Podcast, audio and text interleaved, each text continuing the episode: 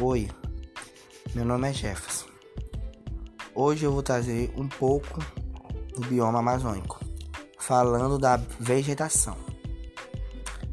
A floresta amazônica é uma floresta tropical densa formada por árvores de grande porte.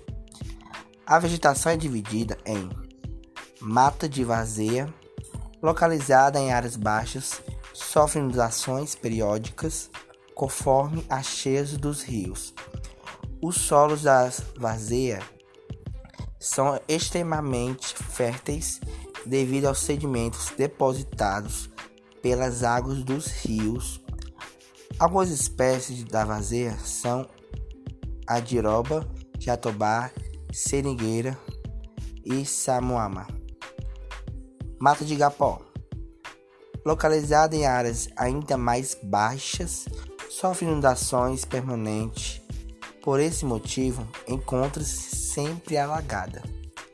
Para sobreviver a essa condição, as plantas apresentam estratégias e adaptações diferenciadas. Exemplos de espécies de gapó são vitórias regis, buritis, orquídeas e bromélias. Mata de terra firme.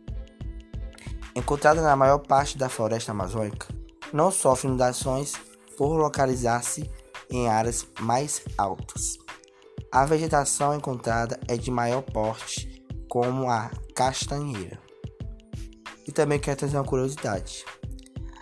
A floresta amazônica tem, existe nela 30 mil espécies de plantas. E é isso, pessoal. Valeu.